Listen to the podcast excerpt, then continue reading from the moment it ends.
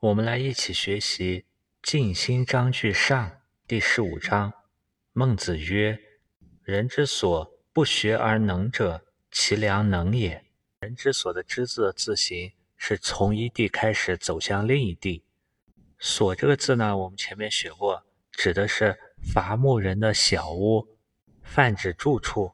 这句话可以理解为，人要想达到那种不学而能者的地步。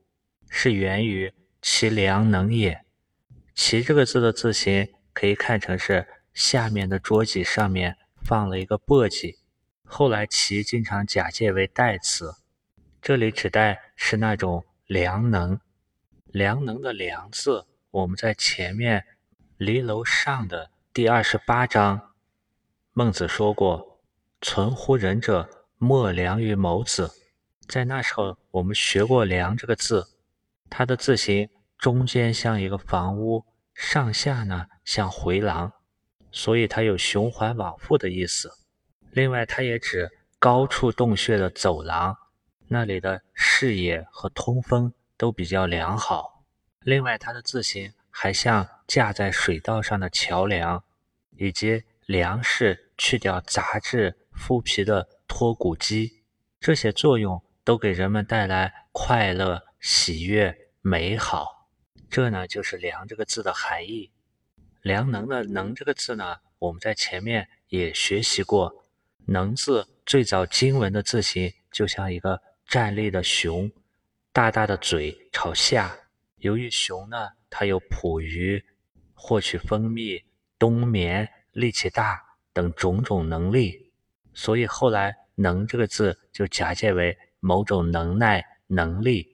而在它下面加了四个点，来表示它的本意。熊这种动物，能这个字之后经过了篆书、隶书、楷书的演变，就成为现在的字形。现在的字形，熊的头部变成了左上方的部分，熊的嘴巴呢变成了左下方的部分，而熊的前后腿就是右上右下两个匕首的匕。能的这种类似于熊的字形结构，和另一个字“龙王”的“龙”十分相似。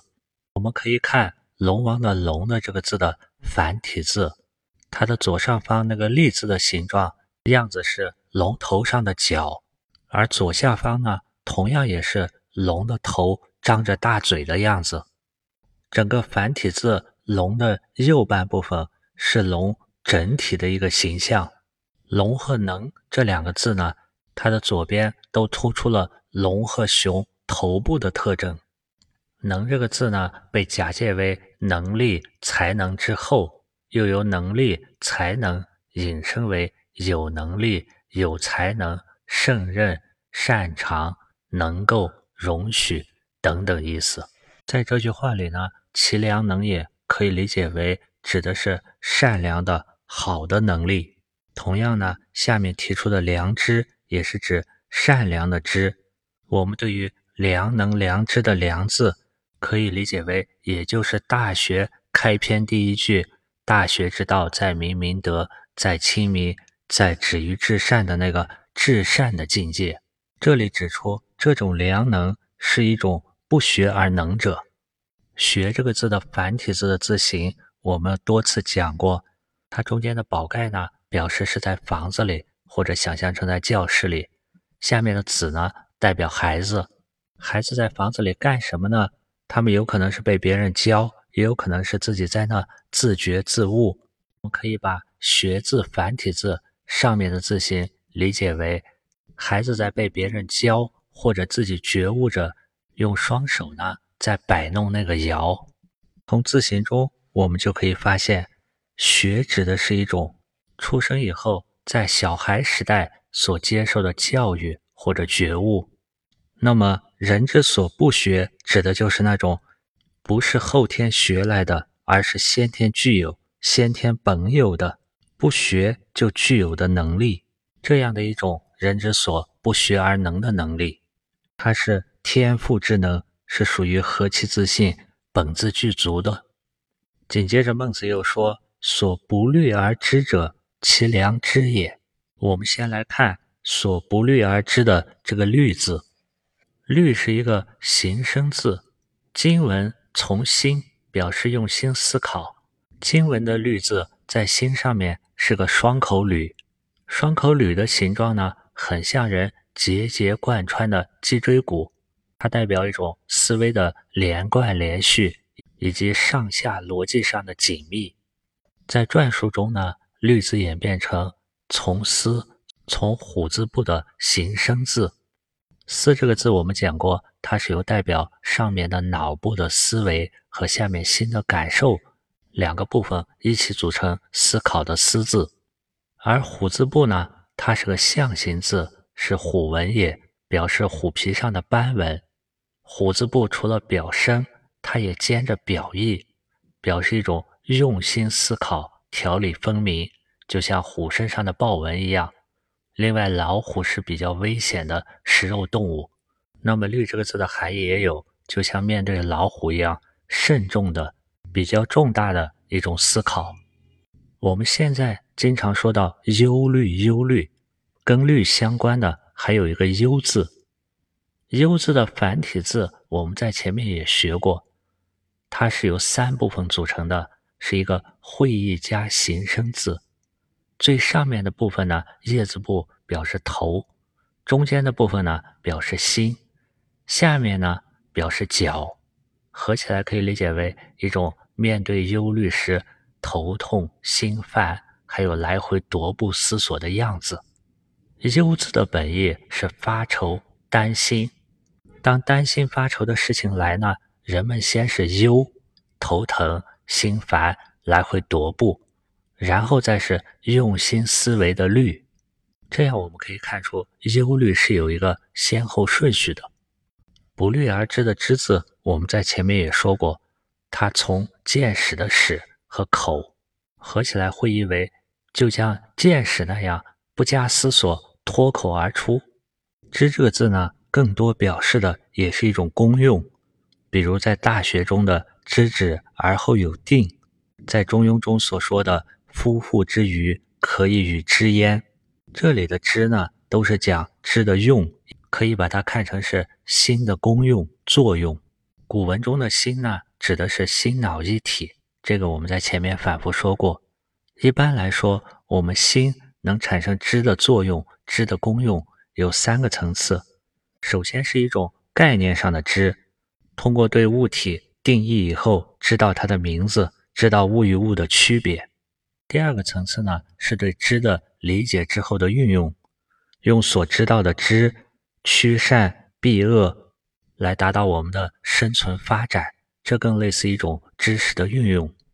而第三个层次呢，是由知的用上升到体，表现为一种智慧通达。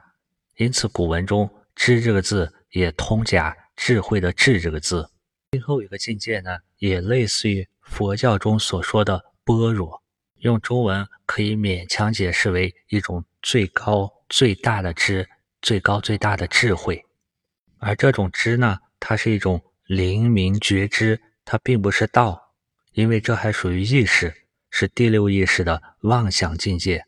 我们再回到这句话上，孟子是在说了“人之所不学而能者，其良知也”之后，又提到呢“人之所不虑而知者”。其良知也。那么，什么是良能良知呢？我们可以首先从人性上来理解这个良能良知。前面告子篇中提到，人是有动物性的，但人呢，之所以为人，也因为人具备人之性。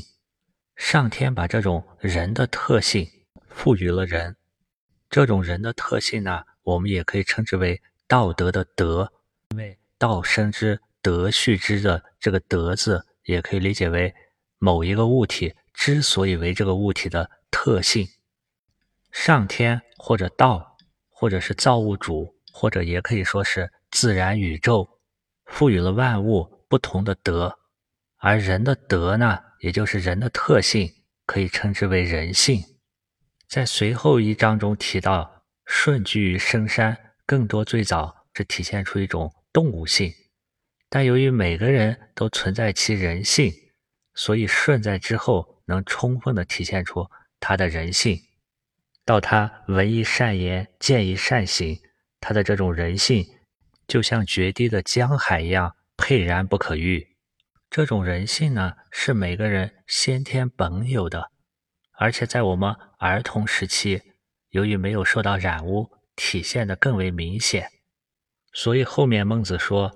孩提之童，无不知爱其亲者；无不知爱其亲者，动物性也可以说有。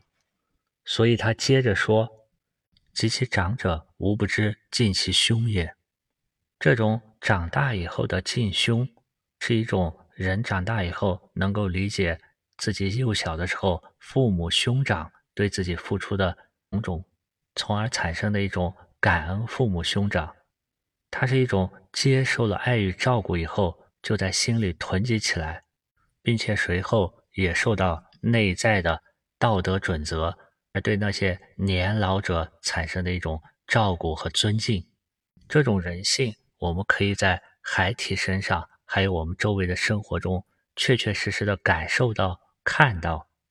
它是人人生来具有的，所以孟子说：“人人皆可为尧舜”，而不是像。某种宗教是叫你让你相信有这么一个东西存在，而无法感受和证明到看到。孟子说的这种人之所不学而能者，所不虑而知者，是列举我们生活中存在的实例。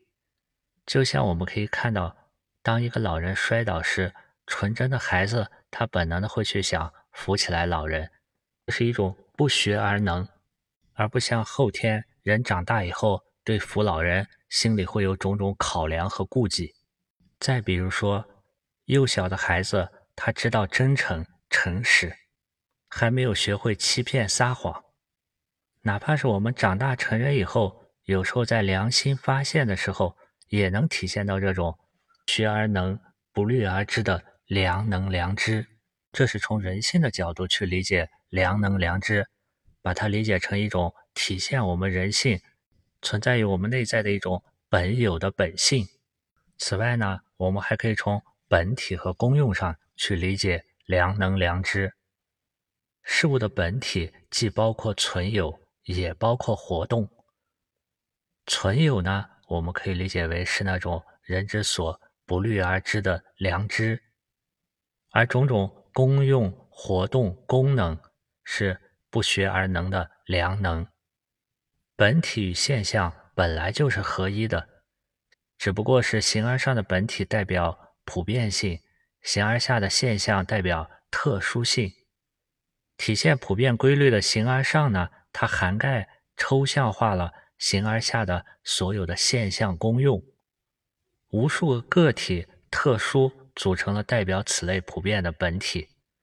比如我们前面说过，大海的本体是大海，但它的功用现象可以体现出种种不同的浪花、洋流、海浪，它们都是大海这个本体的一部分、一个体现，或者说是大海的某种功用和现象。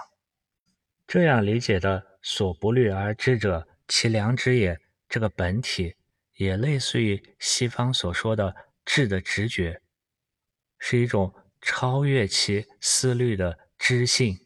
孟子在十五章这里只是略提了良能、良知，但是在后来却成为了不得的重大问题。这两个名词呢，影响了整个亚洲各民族的哲学思想。时间从宋明儒学开始，大概有八百多年到一千年，其中包括王阳明的哲学，又影响了日本文化，成为日本明治维新的文化中心，甚至也影响到佛教。禅宗方面，后世一些佛教的般若也类似于良知，佛即自心，能生万法，就是良能。这种普度众生的神通妙用，也是一种良能。而王阳明呢，在悟道以后，采用了孟子的良知良能，提出了所谓的四句教：无善无恶心之体，有善有恶意之动，知善知恶是良知。为善去恶是格物。对于王阳明致良知的学说，明末清初的傅山曾经说过：“阳明是良知之说，本之孟子，孔人疑外，二人遗失了外用，加了一个致字。致是格物致知的那个致，本自大学。孔人疑内，加一良字，会通大学孟子之旨，并为一语，曰致良知，并无一字杜撰。那么王阳明是怎么说的呢？王阳明说：“身之主宰便是心，心之所发便是意，意之本体便是知，意之所在呢便是物。如果人的意志、心思在于事亲，那么事亲便是一物；如果人的心意在事君，那么事君呢也便是一物。如果人的意在人民爱物，人是仁爱的人，仁爱人民。”爱护万物，则人民爱物便是一物。如果人的意识在视听言动，即视听言动便是一物。在王阳明看来，知和行本来就该是一体两面。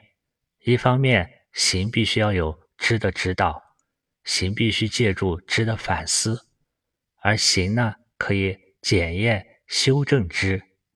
就如同见父亲自然知道孝，见兄呢自然知道悌，见孺子入井自然知道恻隐，此便是良知，不假外求。若良知之发，更无私意障碍，即所谓充其恻隐之心，而人不可胜用也。然在常人不能无私意障碍，所以需用置之格物之功。胜思复理，战胜那些私心，恢复到理性，即心之良知更无障碍，得以充塞流行，便是治其知。知至则易成。这些是王阳明在《传习录》中与良知呢相关的语句。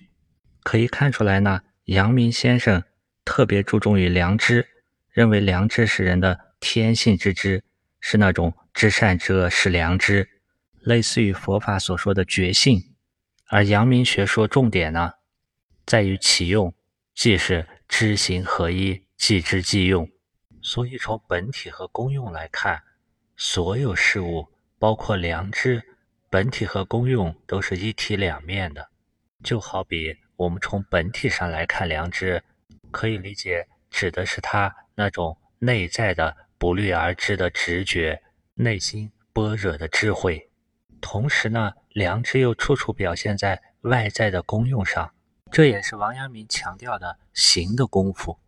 良知、良能可以说是孟子思想的术语，对他们的解释呢，就是孟子所说的“人之所不学而能者，其良能也；所不虑而知者，其良知也。”如果我们从前面孟子提到的反生而成的这个成上来说，前后意思连贯起来，良知就如同成的品质，是内在心灵能够真实呈现事物的品质。这种能真实呈现的良知，又必须有良能来支持，就如同道德要看能不能做到。良知代表道德能够体验到，就像我们的四心、本心或者如来藏、自信清净心，都是可以。当下真实呈现的，而这种感受或者呈现，又能通过良能做出来，能够做得到，就如同道德不是口头上的，而是确实能做到的。因为如果这些体现、感受都是个假定，永远无法呈现，无法被感知到，那么一大堆的道德理论岂不都是落空的吗？由于孟子说的良知是不虑而知。所以，我们可以理解为孟子指的这种良知是有一些特点的。这种不虑而知的良知，能够让种种的思虑、意见、思想、念头听从于他；如果不听从呢，则心不安，并且由于不虑而知，这种良知就有一种通本达末、贯通心灵的力量。它并不凭借外界的力量达到，而是我们自己求则得之。前面孟子讲到修身方面的静心，推广扩充浩然之气，也就是要提升我们心灵的这种力量。对于不虑而知的另一种表述，也可以说成是发自直觉。不虑而知的良知，可以说是直接从内在心灵的良好感情生发出来的，它不经过思虑，当下映照出来。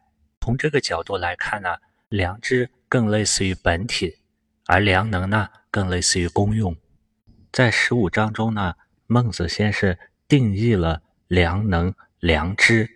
然后列举了孩提之童这个例子，通过实例和逻辑分析来对自己的观点体系进行构建。孩提之童指的是那些还不能自理，就像在襁褓中的小孩要被大人提抱着，或者是刚刚学会走路的小孩需要大人随时拉提着那样的孩童。孩提之童呢，不必教学。就知道爱父母，这是一种不学而能的良能。随着年龄慢慢长大，不必经过思索呢，也会敬爱长上。这是自身受到他人的关爱照顾，然后产生的一种自然而然的良知。接着，孟子很自然的就说：这种亲亲呢，就是一种仁的表现，而敬长呢，是义的表现。这样，我们就能从身边事、眼前人很直观地感受到什么是仁，什么是义。这种仁义体系呢，无他，达之天下也。无他呢，我们可以理解为没有别的原因了，就是这里所说的原因。达之天下的达字，我们在前面讲过，达字繁体字走之里面的字形，就像大羊顺利地产下羊羔，代表一种顺畅通达。或者有的字形也可以理解为夭折被幸免了，是一种幸运。达之于天下呢，可以理解为这里所说的原理是通达于天下所有人的。就像《大学》里有句话：“自天子以至于庶民，一是皆以修身为本。”这里也可以类比的理解为，不管是天子还是庶民百姓，由他们不学而能的良能，不虑而知的良知。从孩提时代的爱其亲，到成长以后的敬其兄，这种亲亲仁也，敬长义也，他们的道理呢，在所有人身上都是一样的，都是能够通达于天下所有人的。古人读这一段的时候呢，认为孟子的这个思想是源于孔子的生而知之。在《论语》的记事篇中，孔子曰：“生而知之者，上也。”学而知之者，次也。次是次一等的次。再往下呢，是困而学之，又其次也。困而不学，名斯为下矣。孔子的学知区分为上、中、下，也就是这里的上也、次也、又其次也。孟子在这一章呢，则从本性上区分来说，人性有欲有能。同时呢，也有知，有食色性也。在这其中呢，人所不必学而能的，就是良能。人如果能够虑生，则通明有知；但人如果不虑生而知者，便是良知。第十五章的核心呢，就是孟子提出了良能、良知。在以前学习文字中，我们说过，可以把一个一个的文字。看成本体，本体也就偏向于名词性的功用。同时呢，这一个一个的文，一个一个的字，它还有各种功用现象，就是它的形容词、动词、副词、助词这些种种的功用。本体可以说是涵盖了所有的功用和现象，是所有功用现象无限可能性的集合。在这里呢，良能、良知。作为本体来看，它代表了良能良知的各个功用现象的无限的可能，指的是集合了那个所有的不学而能、不虑而知的全体。如果从功用上来说，良能良知，那么它的功用就是良能良知的所有的全体大用。关于这种本体和功用，我们也可以看成每一个本体投射出下一个维度的所有的功用，而这个本体呢，我们也可以看成是更高一个上一个维度本体的其中的一个功用。比如说，在这里的良能良知，良能良知的功用呢，有这一章孟子列举的孩童，还有下一章孟子列举的舜，他们所生发出的仁爱善行种种功用，这便是良能良知在下一维度发挥体现出的各种功用现象。而我们如果站在良能良知的这个维度上说功用呢，这个良能良知的功用。就是良能良知的全体大用，是指它所有整个的功用。而当我们从更高的维度来看，如果把良能良知仅仅看作是一种功用，那么良能良知也是更高的本体所生发出来的某一方面、某一项功用。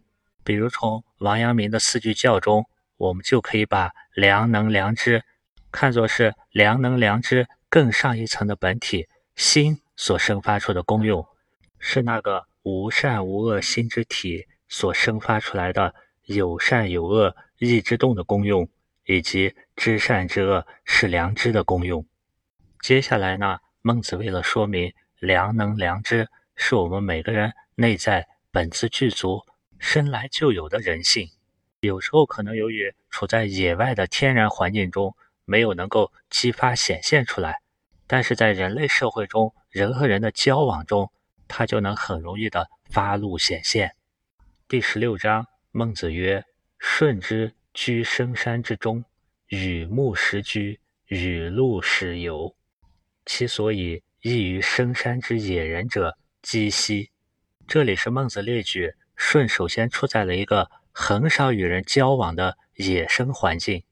大舜的事迹。在前面的万章章句，我们已经详细的说过，“舜”这个字在篆体中是植物的叶、枝、花相互交连、交错蔓延生长的样子。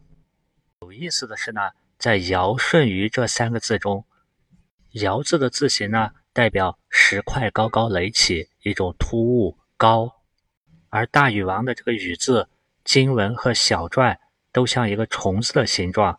上面是头，左边是足，下面是尾，这样我们就可以看出，有意思的是“尧舜禹”这三个字，分别代表了没有生命的山石，具备一定生命的植物以及动物。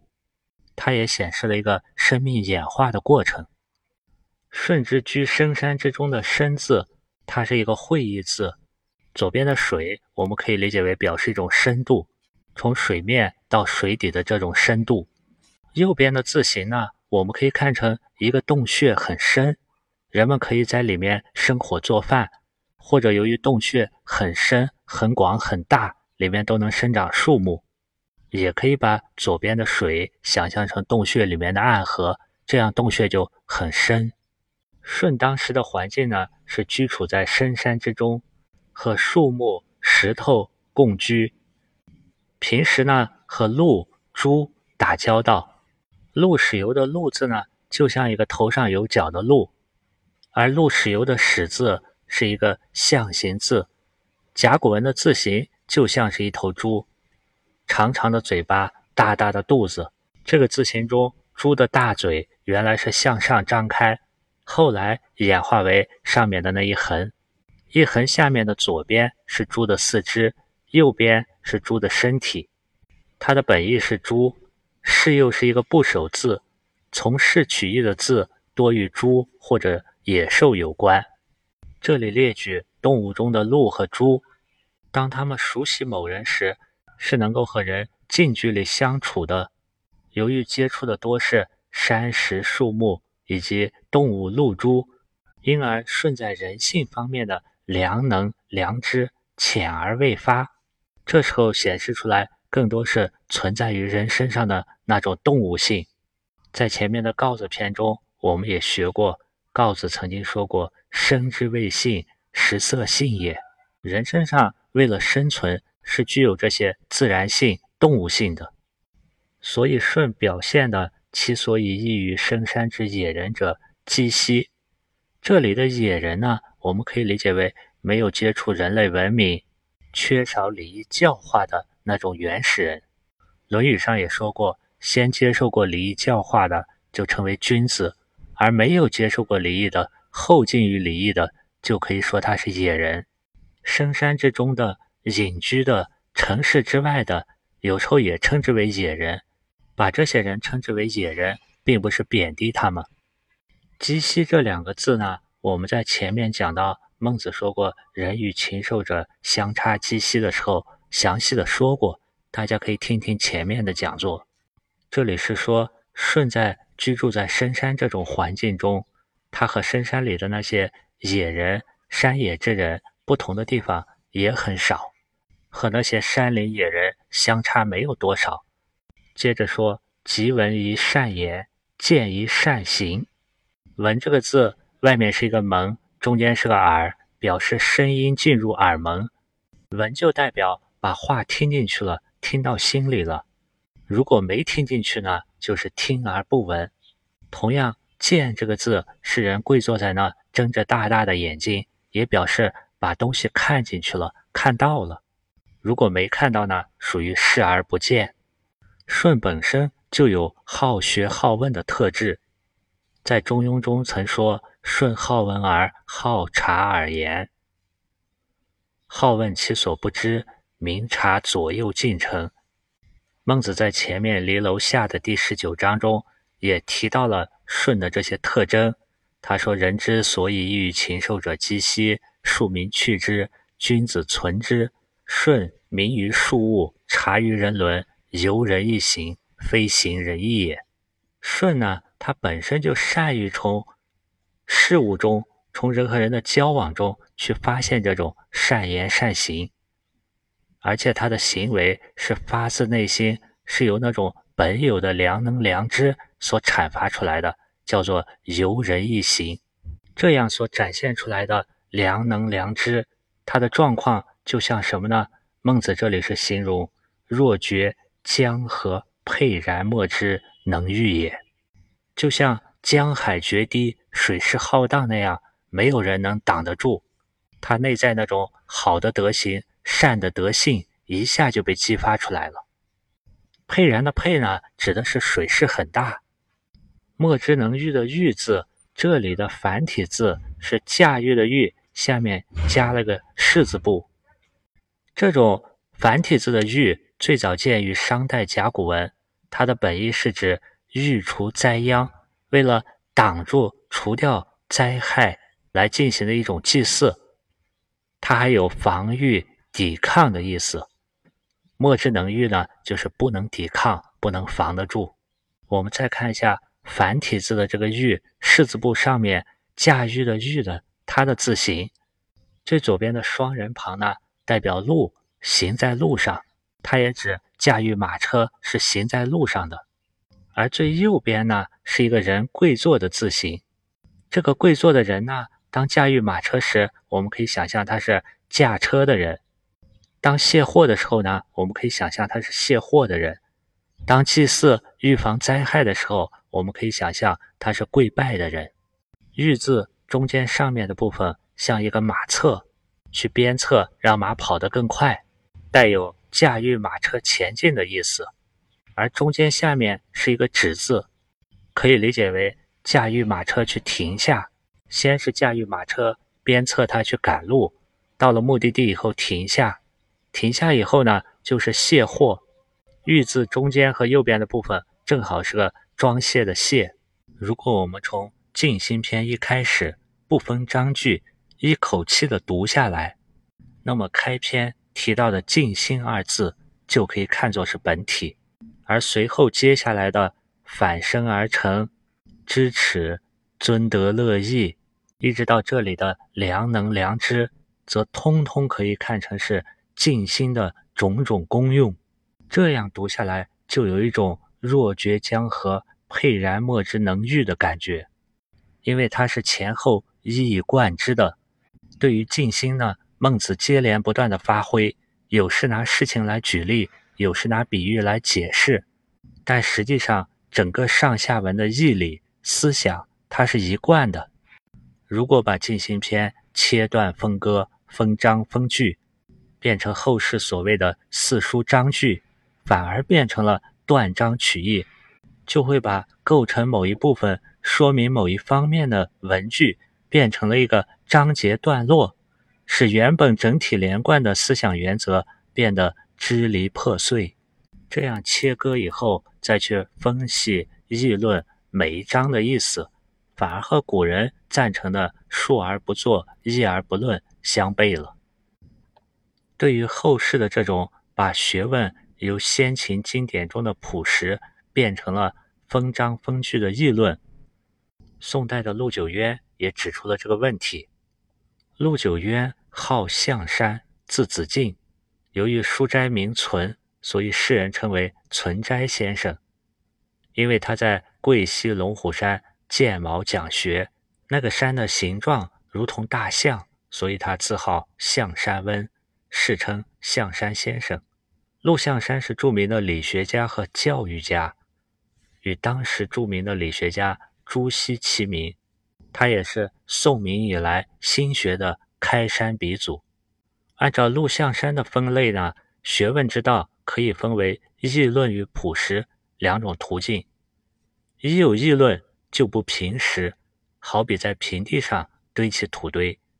本来经典中所讲的那个事实、那个道理是很平实的，但一有议论，就好比无风起浪，庸人自扰。就像我们读佛教的典籍、佛经，它是依于本体的，我们读起来感觉到舒朗而生动。但是那些解析佛经的论就重于逻辑推理，读那些佛教的论显得刻板枯燥，因为论已经由谈本体的经转向到了某一个方面的理解，因为经是谈本体的，而论呢已经转而到某一个具体方面的理解和功用。陆象山说，就像《周易》。后世的人认为《周易》之道至幽至深，种种议论很多，以至于不敢轻言。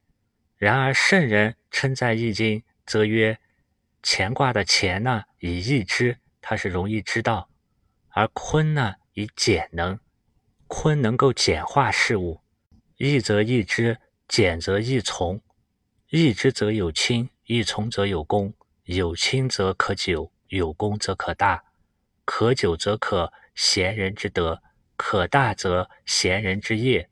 易简而天下之理得矣。孟子评论道呢，也说：“夫道若大陆然，岂难知哉？”孟子是把道比喻成大陆，而孔子也说过：“人远乎哉？我欲人，斯人至矣。”又曰：“一日克己复礼，天下归仁焉，谓之斯也。”夫何远之有？我们认为很神秘的那个道，孟子说：“道在耳而求诸远，事在易而求诸难。”又曰：“人之有四端而自谓不能者，自贼也，谓其君者也。”又曰：“吾生不能居人游义，谓之自弃。”陆象山认为，古圣贤之言，大抵若合符节，盖心一心也，理一理也。志当归一，今亦不二，此心此理不容有二。他认为所说的道理内在的那个心都是一致的，所以孔夫子曰：“吾道一以贯之。”孟子曰：“夫道一而已矣。”见孺子将入井而有速悌恻隐之心者，此理也。可修之事则修之，可恶之事则恶之者，此理也。是知其为是，非知其为非，此理也；义辞而辞，义训而训者，此理也；敬此理也，义理此理也。这个道理呢，也是《周易》里的道理。故曰：直方大，不习，无不利。这是坤卦里的句子。与此类似，孟子说：所不虑而知者，其良知也；所不学而能者，其良能也。此天之所与我者。我固有之，非由外铄也。故曰：万物皆备于我矣，反生而成，乐莫大焉。陆象山说：“这就是此物之本心也。所谓安宅正路者，此也；所谓广居正位大道者，此也。从陆象山的这段话，我们可以看出，他是通篇一气、整体去理解孔子和孟子的思想的。通过这样的一以贯之，而不是割裂，才能感悟到那个本体。并除了种种现象呢，我们所能感知到的，便是那个本体。从陆象山、孔孟这些圣贤的说法中，我们可以明白，良能、良知，它并不神秘。我们只需要真诚的面对自心，去感知那个作为人本应具备的仁义之心即可。那个遵循着我们自信本然的本性，能够做出来的，能够知晓的。便是那个良能良知了。好了，我们今天的内容就是这样。